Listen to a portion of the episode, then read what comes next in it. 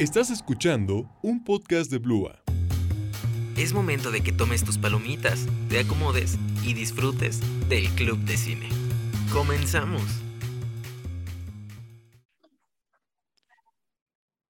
Buena tarde a todas y todos. Esperamos que se encuentren de lo mejor. Eh, empezamos un nuevo semestre en nuestro Club de Cine Campus Santa Fe. Y en esta ocasión contamos con la bellísima y especial presencia del profesor Arturo Ayala. Eh, muchas gracias Arturo por estar con nosotros nuevamente. Bienvenido.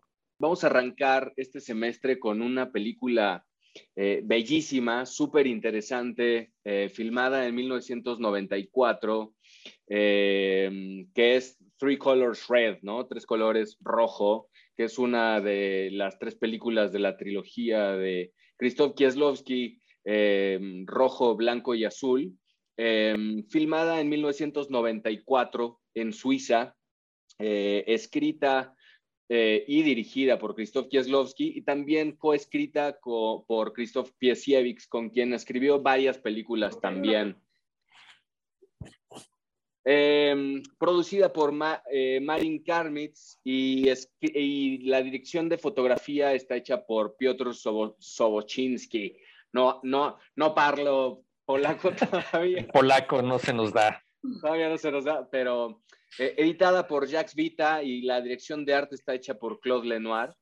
Eh, en el reparto está la sin igual Irene Jakov, que interpreta el papel de Valentín, Jean-Louis Trintignant, que, está, que él interpreta el papel del juez, Frédéric Feder, que interpreta a Karin, eh, Jean-Pierre Lorit, que interpreta a Auguste, y Samuel Levijan, entre otros, que interpreta a el fotógrafo. Eh, la filmación del proyecto se llevó a cabo eh, solamente en dos meses, del 1 de marzo al 29 de abril de 1993 en Suiza.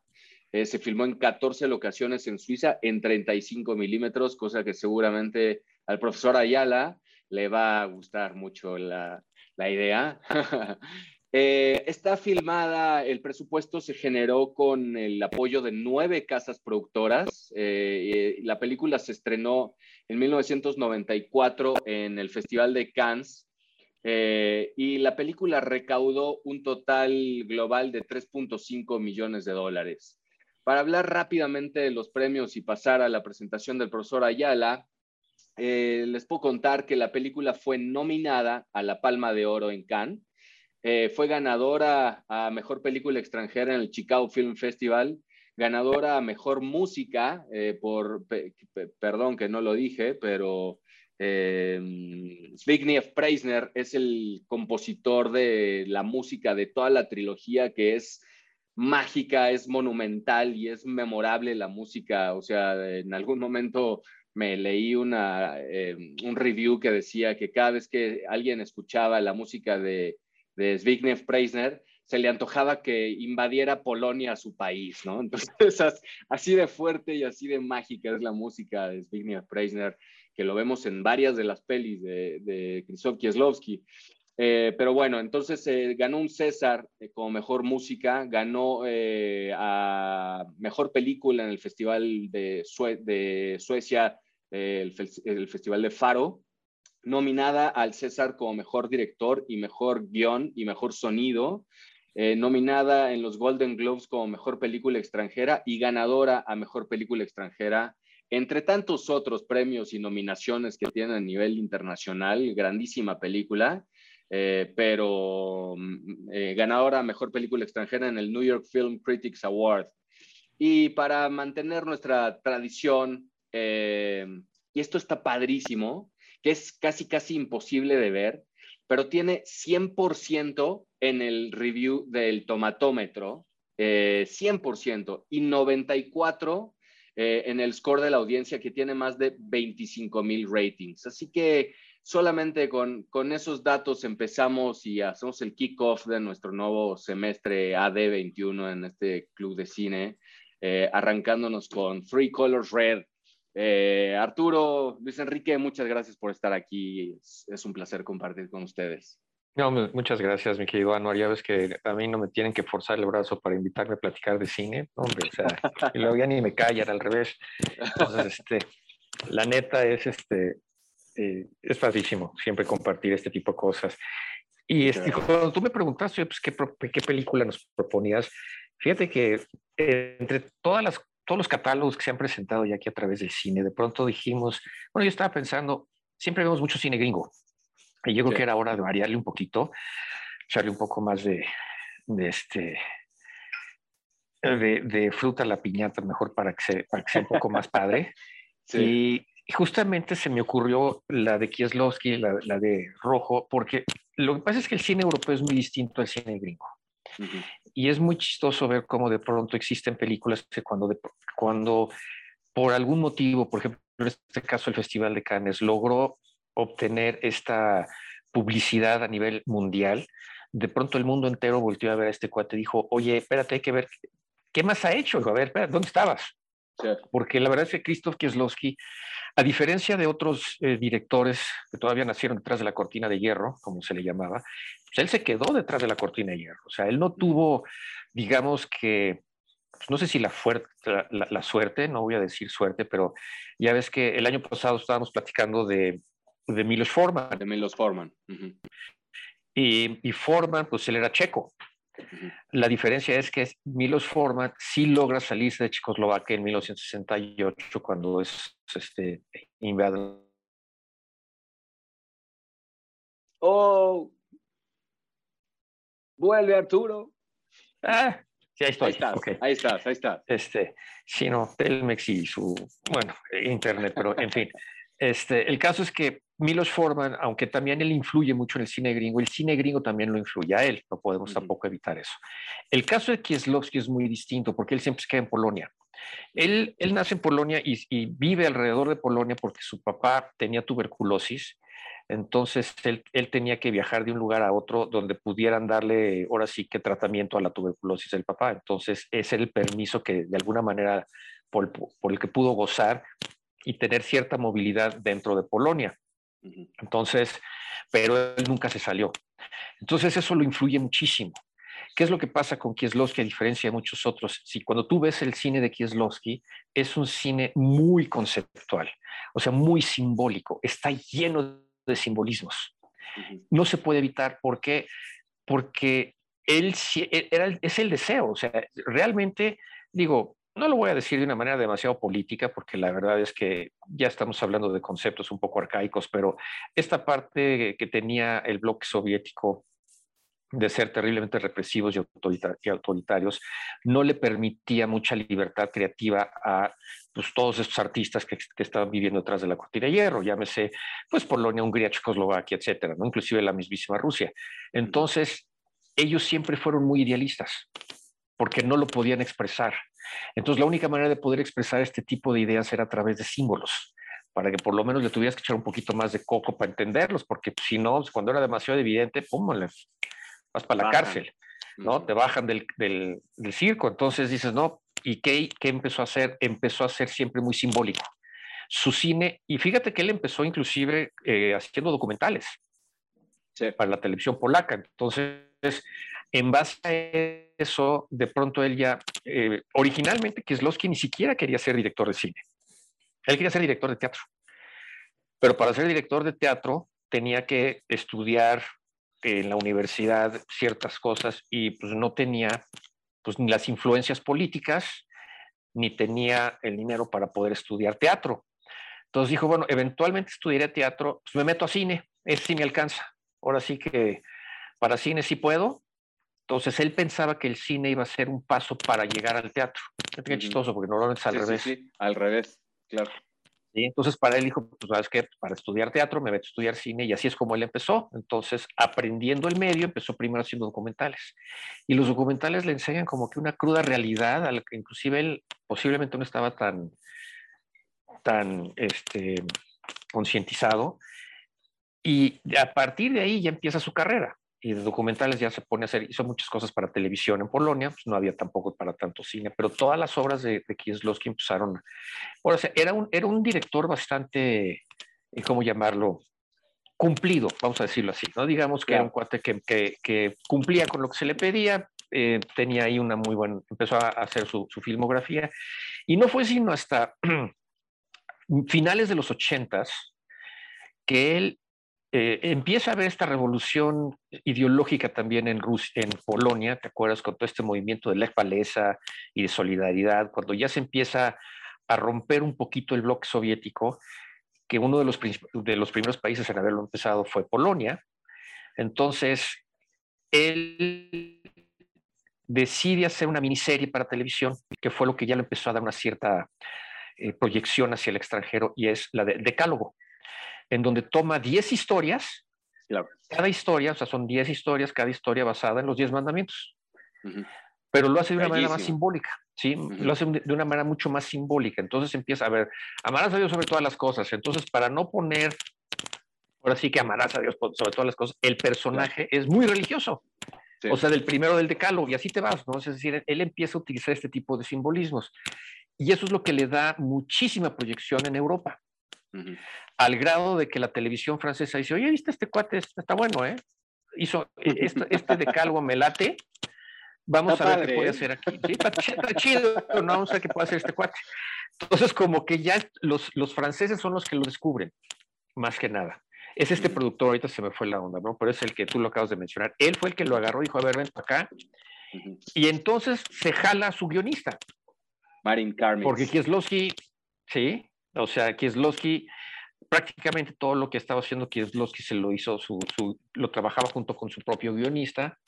Y así como hicieron el decálogo, de, hecho el decálogo, ¿sabes quién se fijó mucho en el decálogo? ¿Quién? ¡No! ¿Quién, señor? Kubrick. ¿Quién se fijó en Kubrick. Kubrick. Kubrick ve el decálogo y dice, oye, este, este trae onda, ¿eh? Este trae mucha onda, entonces como que de alguna manera empieza a recibir mucho reconocimiento internacional a través del decálogo y por eso los franceses se lo llevan y él dice, pues ¿qué se te ocurre? Pues como estoy en Francia, ve los tres colores de la bandera francesa, azul, blanco, rojo. Oye, ¿qué significa? Libertad, este, igualdad, fraternidad. ¿No? Es liberté, egalité y fraternité. Y oye, pues ¿por qué no hacemos lo que hice con el decálogo lo hacemos con los colores de la bandera francesa y de ahí nace la trilogía de rojo, blanco y este, pero de azul, blanco y rojo.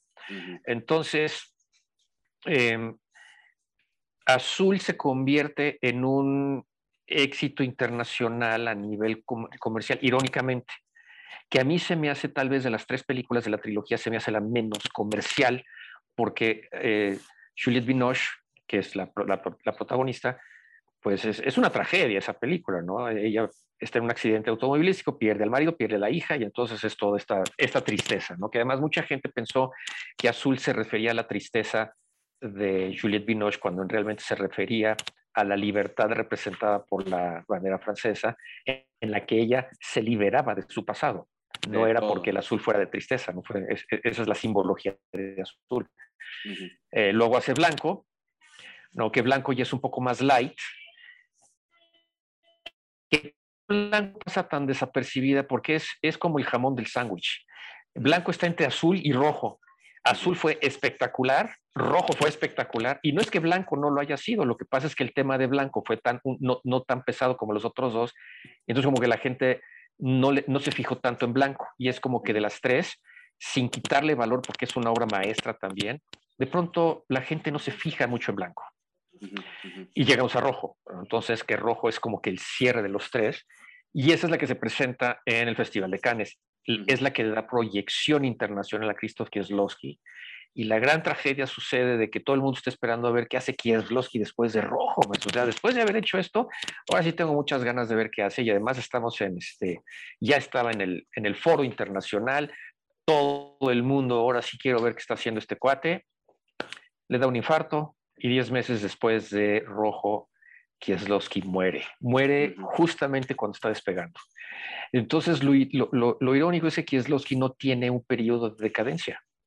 ¿Por qué? Pues porque su mejor película, o la que está considerada como fue su mejor película, fue poco antes de su muerte. No que el que se, quisiera morir, obviamente, murió muy joven, murió a los 57 años. Entonces, esa es la, la gran tragedia. Y cuando tú ves Rojo, existe una teoría por ahí de que Rojo es casi autobiográfica de él, en donde él se identifica más con el, con el juez. Eh, obviamente, pues este, para todos ellos la historia es de Irene Jacob, que es, este, es una modelo que vive en, en Suiza. Tiene un novio que nunca vemos. Y el novio nunca la pela, o sea, siempre está así como que la trae cortita. ¿Y qué hiciste? ¿Ya te bañaste? ¿Ya comiste? ¿Qué estás haciendo? ¿Y ahora dónde vas? ¿Por qué no me contestabas? Pero nunca la vemos. Cuando, él, cuando él, ella le pide al novio, oye, ¿cuándo te veo? Híjole, no sé, es que la semana que entra me tengo que ir a Londres. Y después no, y después de eso me tengo que ir a no sé dónde. Entonces, nunca vemos al novio de esta muy guapa modelo, que la tiene medio abandonada por un lado, pero por el otro lado la tiene cortita, ¿no? De todo el tiempo le está llamando. Y entonces ella en la noche atropella un perro. Entonces, oye, pues, revisa la placa que tenía el collar, eh, se lo lleva al dueño, que es un juez jubilado, que se la pasa espiando a los vecinos, escuchando sus conversaciones telefónicas. Entonces es un cuate totalmente eh, deprimido y deprimente, que deja de creer en la vida. Y el encuentro de estos dos personajes, cuando ella de pronto le regresa a su perra, está nada más embarazada la perra. Entonces, el mismo juez empieza a encontrar una vez más un sentido a la vida. Entonces, lo bonito de Rojo es que tenemos una historia paralela de un joven abogado que está a punto de, ahora sí que recibirse, tiene una novia muy guapa y esta novia guapísima le pinta el cuerno. Todo esto en historias paralelas. Entonces, al principio estamos diciendo, bueno, ¿qué tiene que ver este cuate con la modelo? ¿no? Estamos hablando porque el, abogado como que se va entrelazando, las historias ahí van, de pronto ves lo que le pasa al, joven abuelo, ves lo que le pasa a la, a la, modelo, ¿no? Entonces ahí se van. Conforme avanza la historia, la modelo insiste en penetrar en la vida del juez y el juez finalmente la deja entrar. El juez le platica por qué está así, porque le dice, oye, pues cuando yo era joven, estaba yo a punto de recibirme de abogado y entonces la mujer que yo siempre amé me pintó el cuerno y bueno, ¿y por qué? Porque después se murió, ya nunca volví a tener ninguna mujer y ya nunca tuve otra vez interés por la vida. Entonces tú te empiezas, empiezas a reflexionar, ¿no será entonces que este loco de Kieslowski nos está presentando esta historia diciendo que es como el flashback del juez a través de este abogado? Y no, son dos historias perfectamente paralelas. Y aquí lo interesante es que el rojo representa la fraternidad en la bandera francesa entonces, ¿qué es lo que estamos viendo aquí? Fraternidad entre extraños. Es decir, esta, se empieza a generar esta hermandad, o sea, la, relación que hay entre Irene Jacob y Jean-Louis Trintignant es bellísima. De cómo Trintignant poco a poco empieza, él solo empieza a reflexionar sobre su vida gracias a este gesto que tiene Irene Jacob de llevarle a su perro. Ese es el catálisis, es el, ahí empieza la catarsis. Entonces ella empieza, no, no es una relación enfermiza, pero ella empieza, eh, sí se desarrolla el amor. No es un amor, digamos, de, es más como una especie de justamente amor fraternal, no un amor eh, morboso sexualizado. Para nada. Para nada. Entonces, y lo bonito de los simbolismos es que para los que vean la película, si ya la vieron, empiecen a hacerle memoria, cuando está sola y Ren Jacob, siempre el rojo está presente. Cuando ella está con Jean-Louis Trintignant, no está el rojo, el rojo falta. Entonces es muy evidente. Conforme este eh, el juez, empieza a cambiar, poco a poco, muy sutil, empieza a aparecer el elemento del rojo con él, pero muy poquito. Hasta el final que de pronto él ya le abrió, ahora sí que las puertas de su vida a Irene Jacob, y entonces ahora sí, cada vez que vemos al juez, el juez está rodeado de color rojo.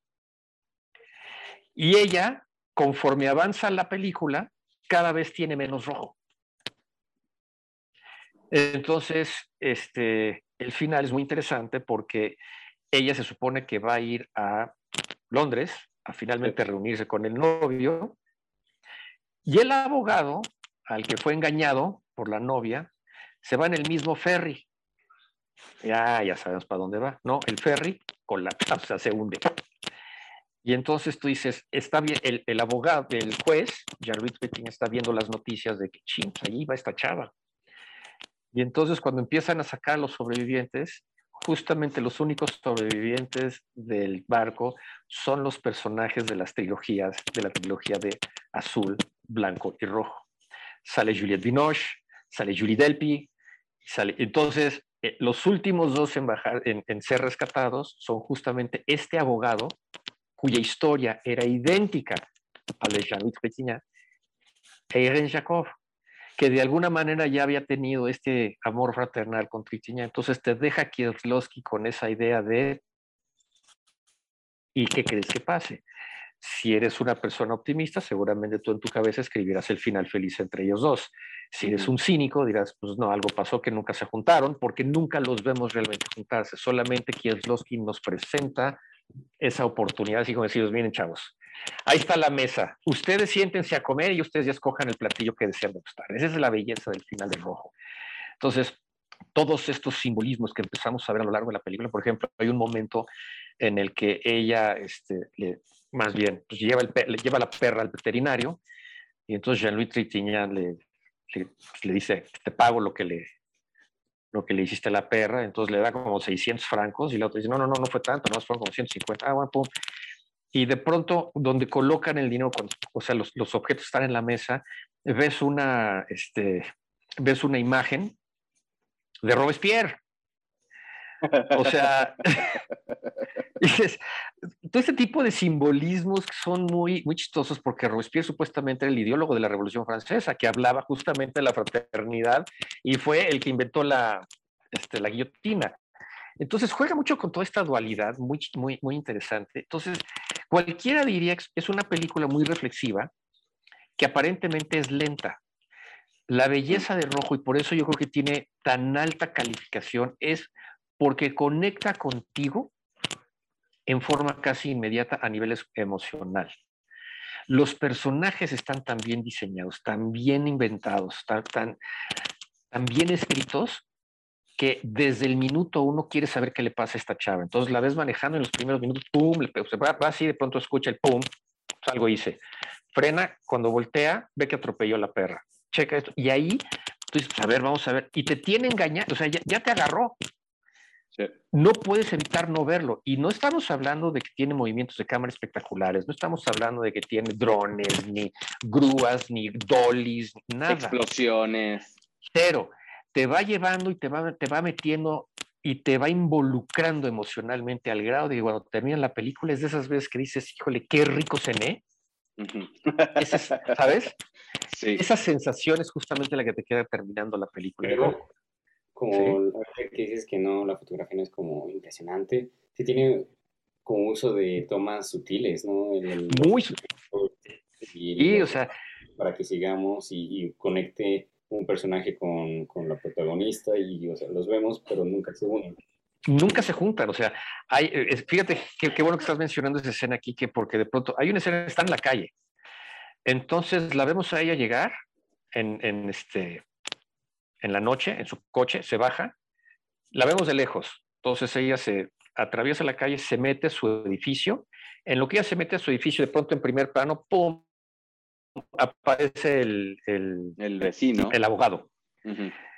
El abogado, que entonces ahora seguimos al abogado y conforme el abogado sube las escaleras, en el ángulo de la cámara ahora vemos en la ventana del edificio de hasta allá a Irene Jacob que acaba de entrar a su departamento. Entonces los ves a los dos en, los, en el mismo cuadro, con diferentes planos. Todo el tiempo están conviviendo sin haberse cruzado. Eso el teléfono está sonando en la casa de él y ella tiene un teléfono. Ella tiene un teléfono. O sea, todo ese o sea, es decir, la relación que se presenta es muy... Entonces, lo, muy interesante que en donde también aquí Kieslowski rompe con el carácter de muchos directores es que para cada película utilizó un diferente fotógrafo y a cada película le dio un diferente estilo. Entonces, cada fotógrafo tenía, de, en, su respectiva película de la trilogía, tenía una manera muy específica por parte de Kieslowski de cómo fotografiar, pero nunca fue el mismo fotógrafo. Entonces, tú ves en rojo el manejo del rojo hacia el principio, cuando está con, con Irene Jacob, no, no, te pegan con el rojo así como si fuera un batazo. Sí, sí, mitad de pantalla. Casi, sí, todo el tiempo está el rojo ahí. Y cuando está Jean-Louis Trintignant, nada. De pronto es pum, cafés, negros, amarillos, incluso grises. Y dices, ¿qué onda? Y conforme empieza a avanzar la película, el, el rojo de ella empieza a invadir el mundo de Jean-Louis Trintignant. Eh, eso es rojo. En, en, por ejemplo, en el caso de Azul, tú ves una película normalita hasta que es el accidente. Y del accidente hasta el final, hasta de cuenta que le pusieron un filtro azul a la cámara. Sí. Y en cambio en blanco, por ejemplo, blanco lo que utiliza es puro paisaje. Estamos en las nieves, entonces todo el tiempo es frío, gris, pero ya no, es decir, por ejemplo, porque en el caso de rojo, ¿qué es lo que hacen?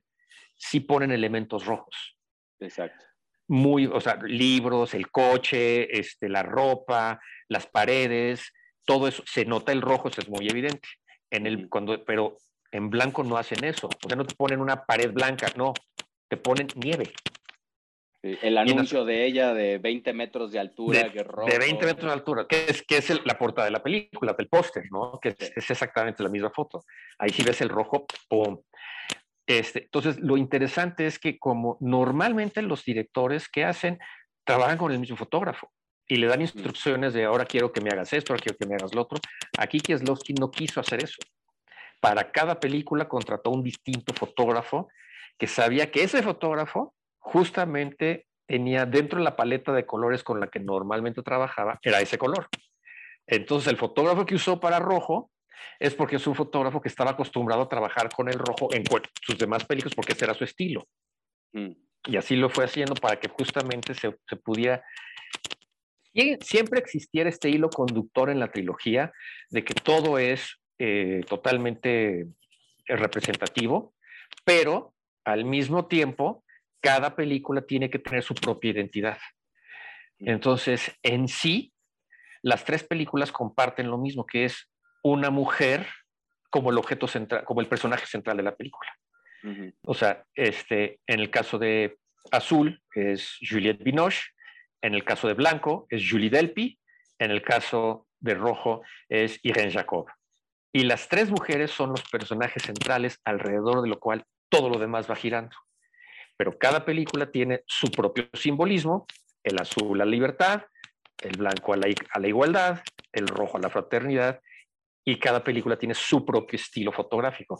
No, el tipo de veras es una tragedia realmente que se nos haya ido Krzysztof Kieslowski tan joven, porque de veras yo creo que hoy estaríamos hablando de Kieslowski totalmente en otro nivel.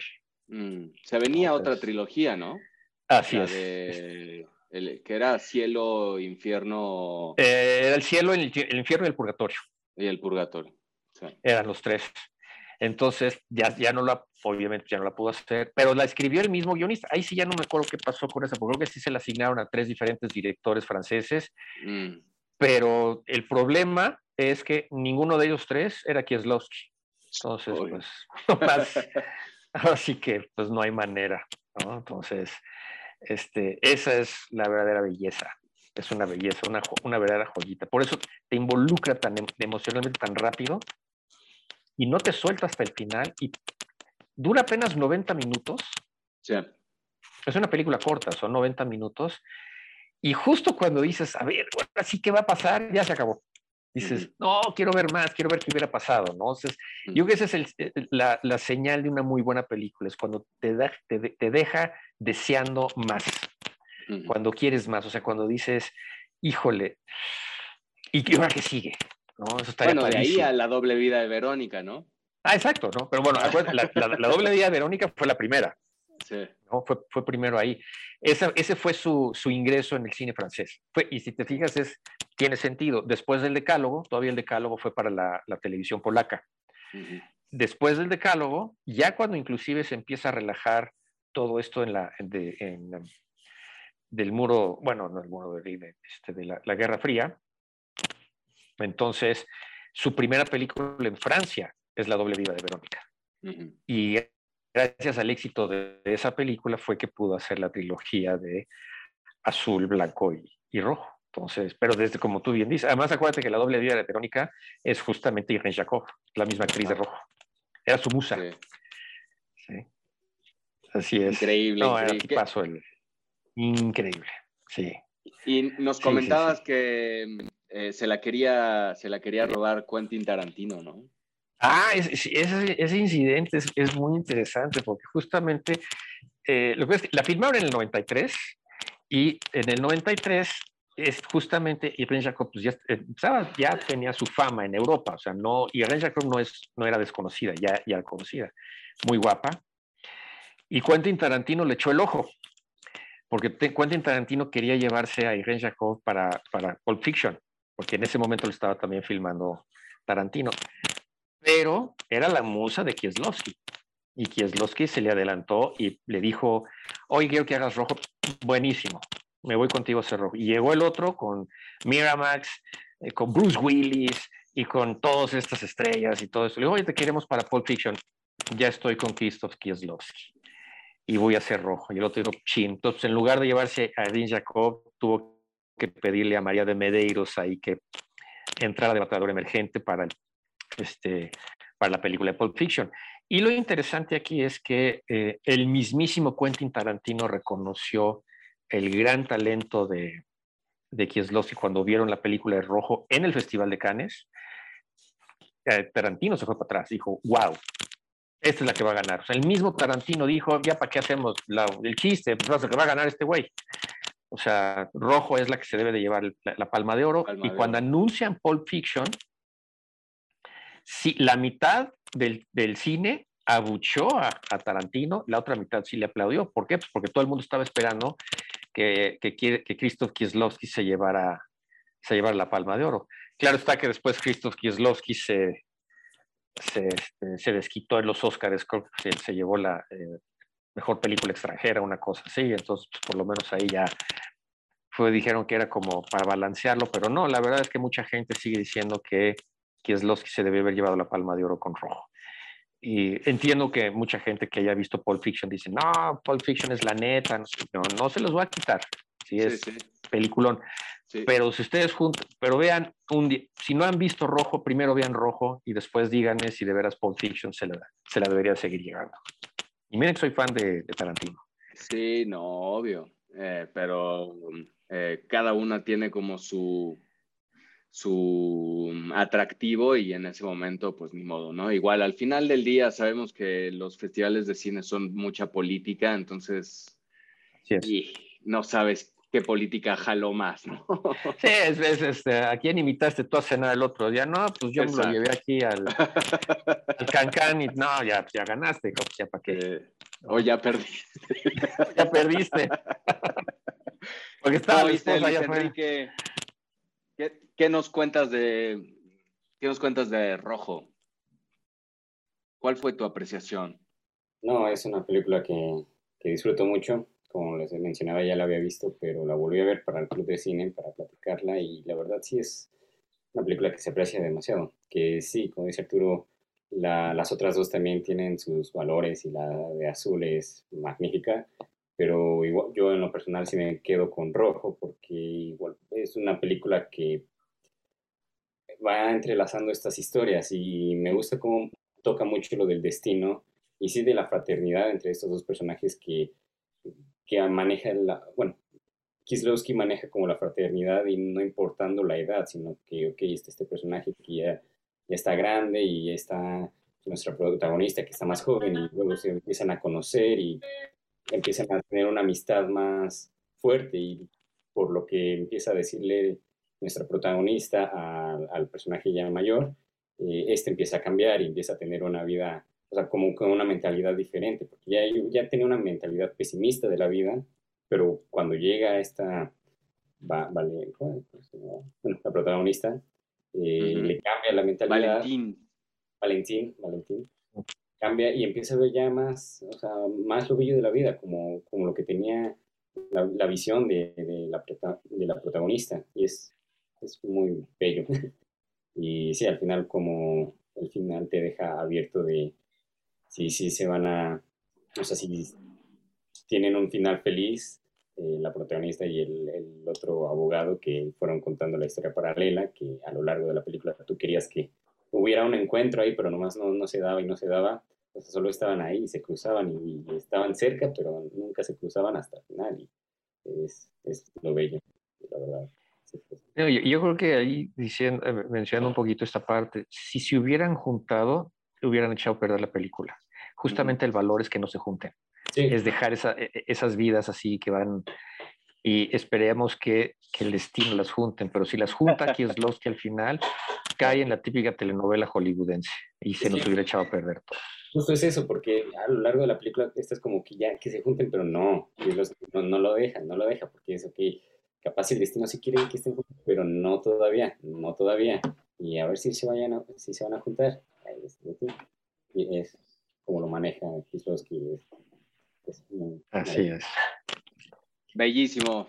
Bueno, em, Arturo, muchísimas gracias por, eh, por, este tiempo, por abrirnos las puertas una vez más y contarnos eh, todo, el, todo el insight que, que, hay detrás de esta peli, detrás de Kieslowski, detrás de la trilogía. Eh, nuevamente, un placer tenerte con nosotros en el Club de Cine.